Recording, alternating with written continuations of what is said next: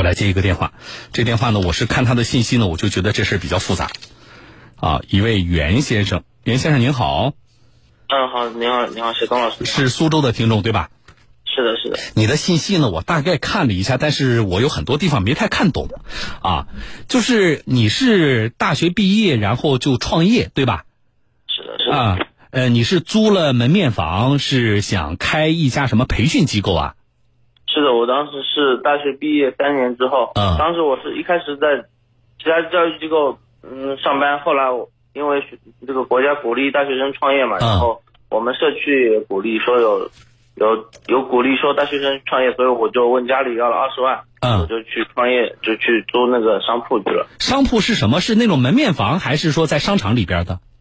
在商业广场是在三楼呃是在三楼的，好，商场里边的这门面房多大？你这个租金是多少？给了房东多少钱？呃呃门面房总共面积是六百二十七平，然后租金的话是一个月三万六左右，然后嗯我当时一下子付给房东是二十万左右，就是嗯二十万出头一些。一下子，呃，这是怎么一下付那么多？一个月三万，一下付那么多钱？他是压压压了三个月的这个保证金，还有付了三个月的租金这样。哦，好，付给房东二十万，然后你把房子租下来，准备办培训机构，对吧？是的，是的，这些租房子的这事儿都办完了，然后把钱都给人家之后，然后你发现你这个地方是办不了培训机构，是吗？是的，是的，因为当时本本身这房东也是想租给别人去开培训机构的，嗯合同上约定是说要开一个培训机构，但是我去在办理证件的过程中发现这个商铺没有独立的安全通道和消防通道，嗯，所以这边你就没办法通过审核，对对，消防这边就审核不过，然后就办不了证。那就是你这个培训机构铁定是开不起来了，对吧？是的，是的。啊，然后呢，你怎么办了？然后我就在就是当时，嗯、过了两个月，我发现之后，我就给房东说，我就说我这个房子租了开不了培训班，我就想要跟他说我要退租。嗯然后房东当时是说退租可以，但是他不退我二十万，就二十万一分不退。嗯然后当时我就不愿意嘛，然后我就去那个区法院就起诉他嘛。嗯然后当时区法院，嗯，开庭的时候，我觉得法官是觉得，法官当时多次跟房东说，就是为了防止双方这个损失扩大，是否愿意解除合同，但是房东就是不愿意解除合同，因为我当时我你们在就是在一审宣判之前啊，呃，经过你们不管是之前的协商，还是说已经进入到庭审阶段，你们反正双方就这个问题一直在谈嘛，对吧？那么有没有一个就是说我给你二十万，但是我才用了你两个月，实际上这两个月我也没有经营，对吧？那么有没有一个初步的双方的，比如说房东有个态度，这二十万我可以退一部分给你，有松口过吗？呃有松口，他说，嗯、可以退十十万块钱好像，退十万给你，对吧？对对但是你你不干，我说我两个月，我最多就付你两个月房租七万七万多块钱，你退个十三万给我，然后他就是不肯，他非要就是他说最多只退十万，那就是其实当时就差在大概三万多块钱，其实都不到三万，大概差在两万多块钱，对吧？是的，好，那么没谈成，没谈成，这个一审的法庭宣判最后的这个判决结果是什么？一审法庭判决结果是驳回我的所有上呃就是诉讼请求，你当时诉讼什么？二十万全退吗？呃不是，我当时诉讼的是按按照两个月的费用，就实际的产生的费用退啊？对对那法院怎么判？法院判驳回我的所有诉讼请求，呃，然后呢？就是然后我就不服判决，我就去市中院，我就去上诉，然后中院当时，嗯、派了一个法官去实地考察，然后嗯。当时他就他就说，因为当时的这个房屋的状态还是毛坯，然后嗯他当时就说，他当时就说这个，你房子先房东接收回去，但是这个时间是不不作为这个，呃，到时候法院判决的时间，嗯。当时已经是二零，我当时二零一八年租的，当时已经是二零一九年的八月，就是你在整个的这个过程里边，你有主动的提出，就说不管怎么样，就是这二十万怎么退咱们再说。但是我先，我们能不能够先终止这个合同啊？就是说我租房子这个事情，我因为因为你一天不终止合同，我就意味着我其实要付你房租的，我就还是在承租的状态啊，对不对？是的，是的，啊，那我们能不能够先止损呢？这个你有明确提出来吗？我有明确提出，我当时二零一八年六月三十号交的钱，跟他说是租租的房子。我二零一八年的九月二十号，我就特意发了一份我说我要解除合同的告知函给人家，但是他不同意。但是他不同意。后来我去上诉区法院的时候，区法院当时主持的法官也多次提出，嗯，说你房东肯不肯说解除合同，为了防止这个双方损失的扩大嘛，对吧？对，但是房东也不同意。哦，好了，那么就是一审其实你没有赢。对，一审我没有赢。然后那二审是谁？是你告他还是他告你啊？二审就是我，他们呃，出区法院驳回之后，我不服，我就我去继续告，我去中院告他。嗯。然后中院当时就说是区法区法院这个认定事实不清，就让就把这个案子重新让区法院再判，就是说你这个案子判的不对，让你区法院重新判。嗯。重新判的结果是什么？长话短说。重新判的结果是说让房东退十八万给我。哦，让房东退十八万给你是吧？嗯。这是这是重新判的这个结果。对对对，这是区法院第二次判的。那法那个房东认可吗？房东也不认可，房东也去中院。呃，反诉，反诉你对吧？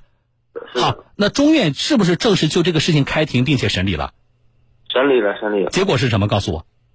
就是终审判决结果是我还要倒赔人家四十万，就是赔到二零一九年的十月份，就是当时法官去，就是就是除了我二十万一分不退，嗯，还要再我再给人家四十万，就是这样。是因为合同其实一直在履行当中。就是中是这个意思，对吧？因为你此前你提出说我要终止合同，但是其实那个呃你无理由提出这个事情，那么房东一方他不接受，所以呢，尽管你没有开培训班在那经营，但是实际上这个合同是处在履行的状态，对吧？所以到你二审宣判的时候，那么实际我们去计算每个月三万多的房租，你那二十万一分退不回来，你还得再给他四十万。是的。啊，那二审那就是终审了呀。对，已经是终审了，所以我。那你现在四十万给了吗？这已经是一九年的事儿了呀。是是嗯，他最后告诉我要赔四十万，是今年的五月份终。啊，今年刚终审判决刚出来是吧？对，是的。啊，好，那你四十万给了吗？没给。没没给我没钱给，就是我现在就没有钱给这四十万。那那你找我们？是是怎么想的？就是有有什么不明白的，或者我们什么地方可以可以帮到你的？对，因为我是真的不理解。我说，就比如说我租了人家房子，我就第一个，我这个房子我用不了，我不能用这个房子产生就是赚钱。第二个，我我也赔不出你这个，我也给不出，就是我租了你这个房子，我用不了，我也给不出你这个房租。你为什么一定就是说让我要付这房租？我实在给不了，那这个。不是，这不是的。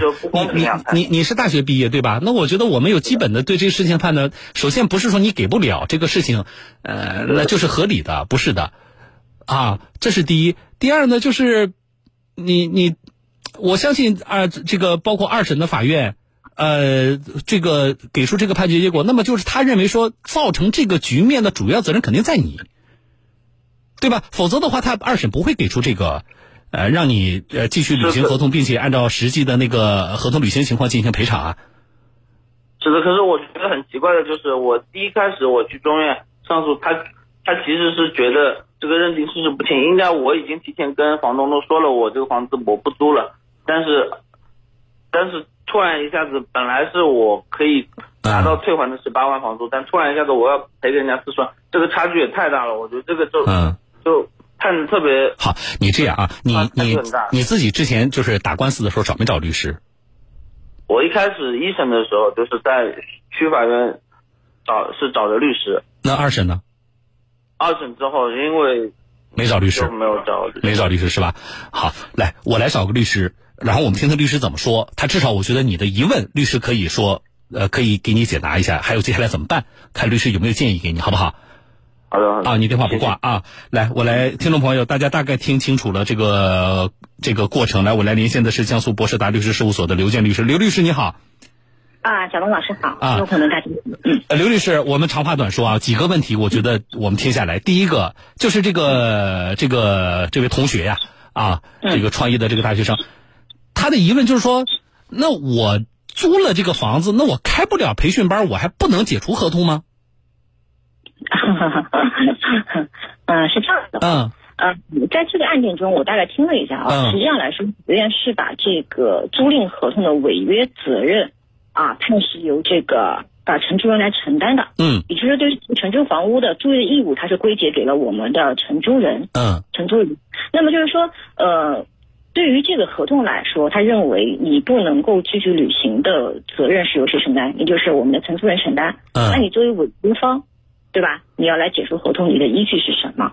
啊，法官，所以在二审中呢，我肯我注意到了，可能法院没有同，因为对方没有，你当时这个承租人发了解除函，但是呢，出租人没有同意解除。对，啊，直到二审中，法院才确定了在一九年最终解除这个合同。这里有两个问题，刘律师，一个就是说我租你房子啊，刘律师，我我租你的你的房子，我想开培训机构，但是我租下来之后，我发现我这个培训机构我开不了，因为什么呢？我们对培训机构的消防要求特别高。啊，嗯，那么我开不了啊，你这房子没有这个，应该是两条一两条，至少两条那个这个消防通道，你没有，所以我开不了。好，我们先说就这事儿，那责任在谁？呃，应该是这样讲啊，嗯。这个审慎和注意，我这也是给我们广大大学生提了一个醒。就是说，如果你要进行创业，走上创业者的道路，你比较起单位员工来说，你在各个层面都要更加的审慎和注意，嗯，也要有基本法律知识，特别是对于你所进入行业领域这个特殊的规定和规范，嗯，比如我们视频中所说，它是个教育行业，嗯，尤其是幼儿教育。那么，对于所租赁房屋的消防，甚至是装修装潢，我们说比起也应该说更高，或者是有它特殊的要求，对对吧？嗯。那么作为这个承租人，法院是认为什么？这个房屋本身，它作为一般的出租，正常出租，它是可以的，嗯，是可以的。那么他是已经把房屋啊交付给你，他履行了出租人的义务。嗯。对于承租人，你所要从事的，你要对你所从事的行业领域内的相关的知识，你要有所了解。就是说，你租这个房子，你够不够条件开培训机构？这事儿房东不管。对吧？房东就是说我这房子只要是我有产权，我正常可以合法的出租，那么我就可以租。我房东的我就完事儿了，我就没有责任了。至于说这房子你租去能不能开培训机构，符不符合消防要求，这不是我房东该去考察的事儿，是你租客你应该自己去了解。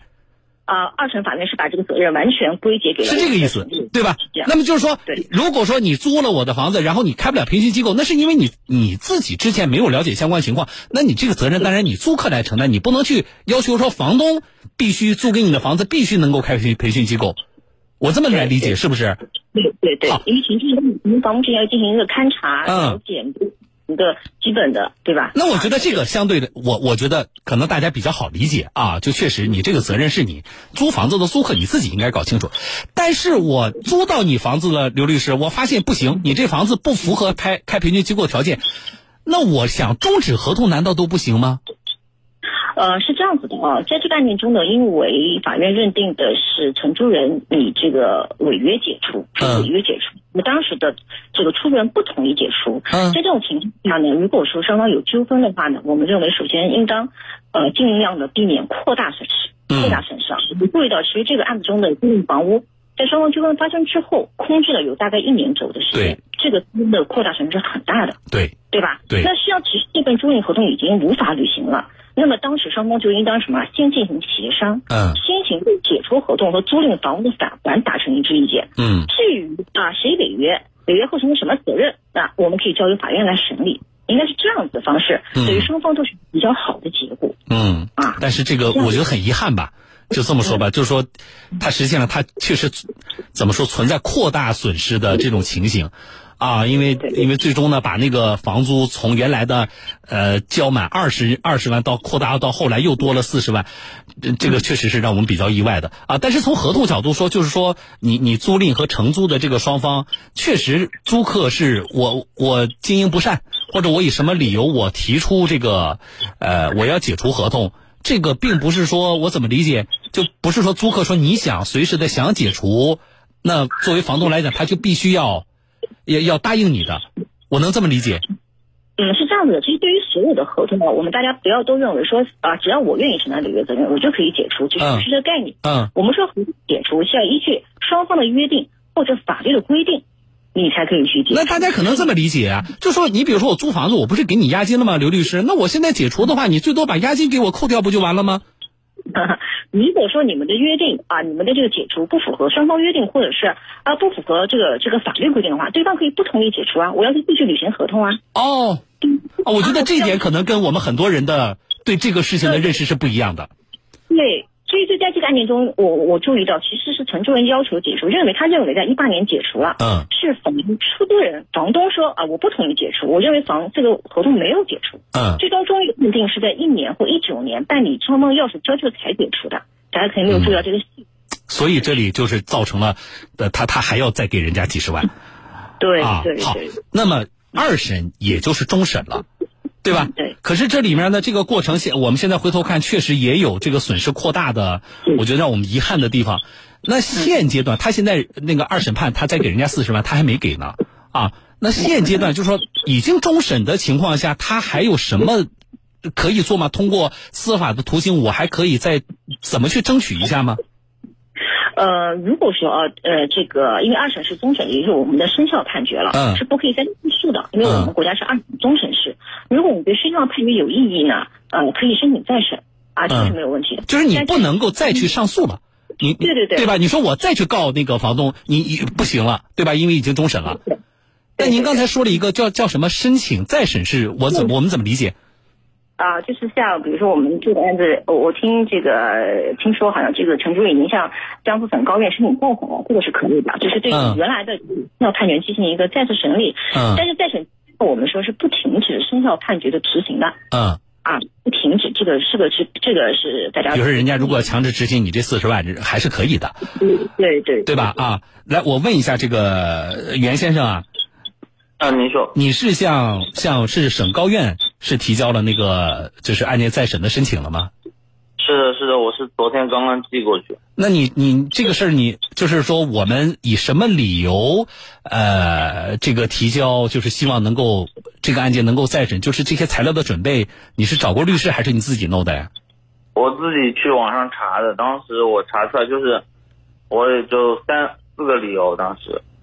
嗯、那这个理由里边有，比如说在在之前的两次的审理过程当中，呃，没有及时的止损，可能造成了损失扩大的相关的这个这个表述吗？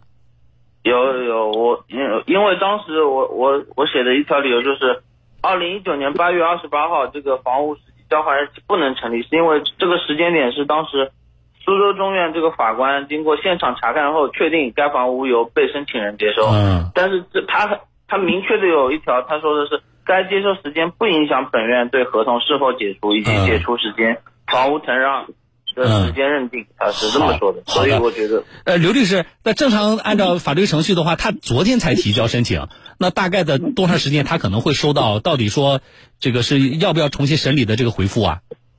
呃，这个时间可能会比较长了，啊呃，因为他再审的立案，它也有一个审查的过程，这个就耐心等省高院的通知吧。嗯啊，但是我觉得我给这个陈助的建议就是说呢，呃，他确实当时返还的确是有一个时间差比较长，这个房屋的返比较长，呃，他可以以这个就是说我实现不了合同目的啊，以以这个理由当时再来作为一个再审的理由，可以纳入到其中去。实现不了合同目的，对吧？